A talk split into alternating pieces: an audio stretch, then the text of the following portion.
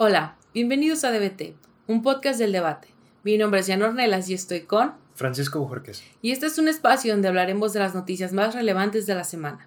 Sinaloa y Baja California aprueban el matrimonio igualitario. Comencemos con que en Sinaloa el martes, el martes pasado, 15 de junio, en el Congreso del Estado de Sinaloa se aprobó la reforma en el Congreso que avala el matrimonio entre personas del mismo sexo. Con un voto unánime de 23 diputados y diputadas en el Congreso del Estado de Sinaloa, se reformaron los artículos 40 y 165 del Código Familiar. ¿Con qué finalidad?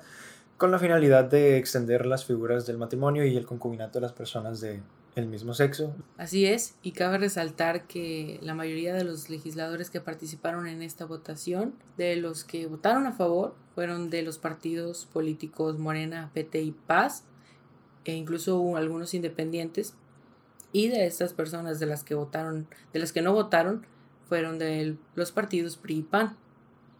Sí, así como comentas, eh, surge la pregunta del por qué, se, porque, a qué se debe pues esta aprobación.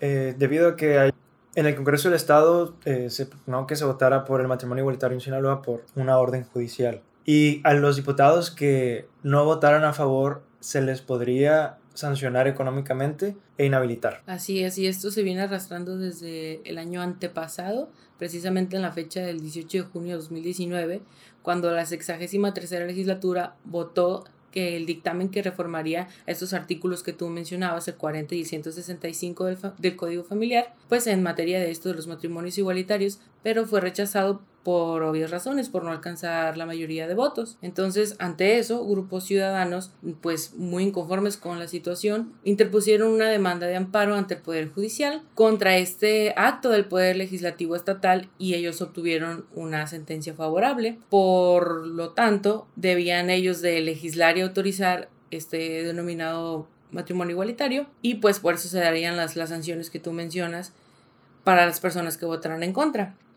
Y no fue hasta pues un año después, este 10 de junio del 2021, que el Congreso del Estado de Sinaloa recibió ya la notificación oficial que quedaba una firme sentencia del amparo indirecto que se había emitido por el juzgado del segundo distrito de aquí de Sinaloa del Poder Judicial de la Federación. Entonces ya aprobadas estas reformas entraron en vigor el día 16 de junio, que fue pues un día siguiente a la publicación del periódico oficial llamado El Estado de Sinaloa, por su parte, el Ejecutivo del Estado contará con un plazo de 60 días naturales para adecuar las disposiciones reglamentarias y para adecuar los formatos que existen en las actas de matrimonio. Sí, y sobre esta decisión eh, se le preguntó a Quirino Ordaz cuál era su opinión respecto a ello. Y él tomó una posición neutral, por decirlo así. ¿Por qué? Porque dijo que, dijo que seguiría lo que dictaminara la ley. Me parece que, bueno, sí, como lo comentas, es una posición imparcial por parte del actual gobernador de Sinaloa, pero ¿por qué dar una opinión de esta manera cuando se están tratando los derechos de las personas? ¿Por qué decir, ah, pues vamos a atender lo que diga la ley y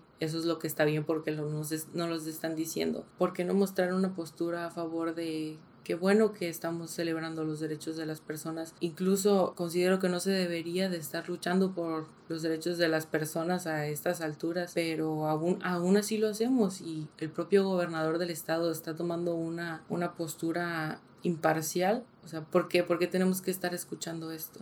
Sí, en estas cuestiones se debe tener una, una postura independientemente de... Y bien, se le preguntó a Quirino Ordaz, el presente gobernador del estado de Sinaloa, cuál era su opinión sobre esta aprobación. Y él dijo, cito a Quirino, no quiero yo entrar en ruidos, yo como gobernador seré respetuoso de lo que se disponga y eso habrá que atender. Me causa mucho ruido, vaya, que él diga como tal, yo no quiero entrar en ruidos. O sea, ¿a qué se refiere el actual gobernador de Sinaloa al decir eso, porque sería una situación polémica si estamos hablando de los derechos de las personas. Considero yo que a estas alturas de, del tiempo no deberíamos de estar luchando, no debería de haber alguna ley que prohibiera que dos personas tengan el derecho a casarse. Eso ya debería de estar por default, por así decirlo. ¿Y por qué estamos escuchando al gobernador de nuestro estado decir, no, pues no quiero entrar en ruidos, voy a tomar una postura, por decirlo, imparcial y vamos a hacer lo que la ley diga y vamos a hacer lo que nos estén mandando desde arriba, pero pues que, o sea que, ¿por qué decir eso? La, verdad me, me preocupa un poco esa frase. Sí, hay desde cierto punto una indiferencia sobre qué es lo que está pasando, porque no está, pues, efectivamente no está tomando una postura sobre el tema porque pues quizás no quiere atarse y comprometerse a algo que quizás no esté pensando en ese momento. Así es, es como, puede ser como una evasión. O sea, yo como gobernador soy respetuoso lo que se me disponga y lo que se me diga, pero ¿qué más? O sea, ¿qué más? Queremos más de usted, señor gobernador. Evidentemente esta decisión por parte del Congreso del Estado fue controversial, ya que por ambas partes se dieron diferentes opiniones. Por ejemplo, ¿qué fue lo que, que se vio en... Sí, ahí en la sede, afuera las primeras personas en llegar fueron los grupos que se autodenominan providas y ellos manifestaban un rechazo absoluto ante la decisión que se estaba tomando y sus pancartas decían frases como defendamos la vida o ahora vamos a tener que venirles a explicar la ley de la gravedad o cosas por el estilo. Esas pancartas fueron colocadas a las entradas del edificio y también ellos las, las portaban. Horas más tarde, pues arribaron miembros de la comunidad LGBT Sí, como tú comentabas también por parte de la comunidad LGBT eh, se pintó una de las avenidas principales, un cruce principal de la ciudad de Mazatlán, donde se muestra pues la alegría de que las personas de que las personas de la comunidad eh, se mostraron alegres por esta decisión. Así es, y no solo fue en esa parte de Mazatlán, creo que en redes sociales se manifestó la alegría de las personas de la comunidad LGBT más ante esta respuesta, ante, ante este dictamen a que resultó a favor de una lucha que viene pues no desde el año pasado, sino desde años atrás, porque como lo mencionaba hace unos momentos, porque se tiene que luchar por los derechos de las personas. Entonces es una clara muestra de que, de que se tiene que celebrar y esperemos que todo México pronto se sume a esto y que se sigan velando por los derechos de las personas.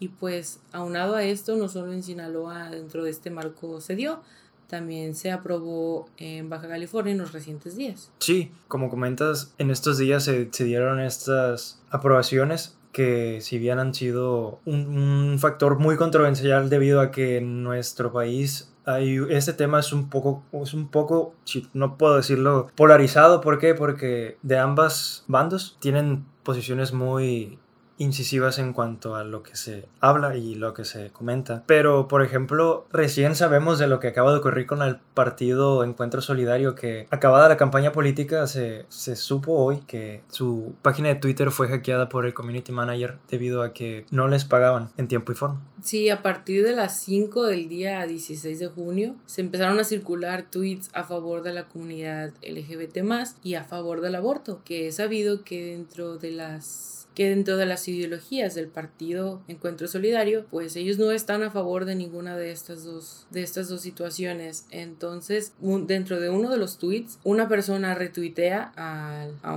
al partido Encuentro Solidario y dice esta persona, esto es lo que ocurre cuando no les pagas alguna quincena. Entonces, la cuenta del partido Encuentro Solidario responde, no solo una una quincena, son varias, son meses las que no nos han pagado.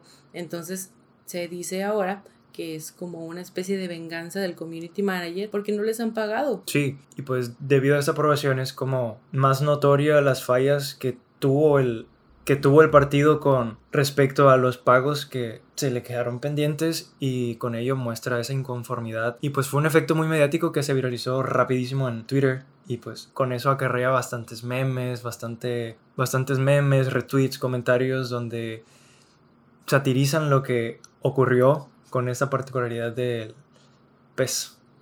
Sí, como dices, esto se hizo viral en cuestión de minutos, ya era tendencia en México, sobre todo porque cambiaron su foto de perfil a, ese es el, el logotipo del partido, pero con una bandera, con una bandera con los colores representativos de la comunidad LGBT. Y pues voy a darme a el derecho de citar algunos tweets que han estado circulando pues que han estado poniendo desde, desde dicha cuenta y el primero de ellos fue Amor es Amor y la bandera con los colores del arco iris y con los hashtags Sinaloa y Baja California. Otros de esos tweets es Estamos perdidas y por las buenas soy buena y por las malas lo dudo y pues todos terminados con eh, el emoji de la bandera LGBT. Cuando tuitearon la, su foto de perfil, pusieron como descripción los derechos para todos por igual y de nuevo el emoji de la, de la bandera. Entonces, estos, al momento que estamos grabando este podcast, los fabs de estos tweets, eh, algunos llegan hasta casi los 50 mil. Entonces, como pueden notar, eso se está viralizando muy pronto y pues no sabemos hasta cuándo las la red de Partido Encuentro Solidario va a estar secuestrada por el Community Manager, pero no creemos que esto les, les esté agradando demasiado al Partido Encuentro Solidario, porque incluso todavía se puede ver eh, la foto de Twitter donde tienen por la vida y por la familia, que son sus lemas. Entonces, todo esto va en contra de lo que ellos creen. Eh, en conclusión, se puede decir que bajo presión del, del juez el Congreso de Sinaloa pues aprobó el matrimonio igualitario que en estos días será un tema que estará de boca en boca y será controversial debido a que todo esto mediático que está sucediendo con lo del PES, la respuesta que se le pueda dar al posible al posible secuestro de su página de Twitter, se verá cuál será la respuesta de la sociedad mexicana que si bien ha tenido un poco de lucha, un poco de... Sí, es un tema que estará durante los próximos días y que seguirá siendo controversial debido a que en nuestra sociedad siguen habiendo posiciones muy polarizadas acerca de ello y que a causa de esta aprobación se abre un poco más esa brecha entre las ideologías y tradiciones que comúnmente y, que, que caracterizan nuestra nación de México.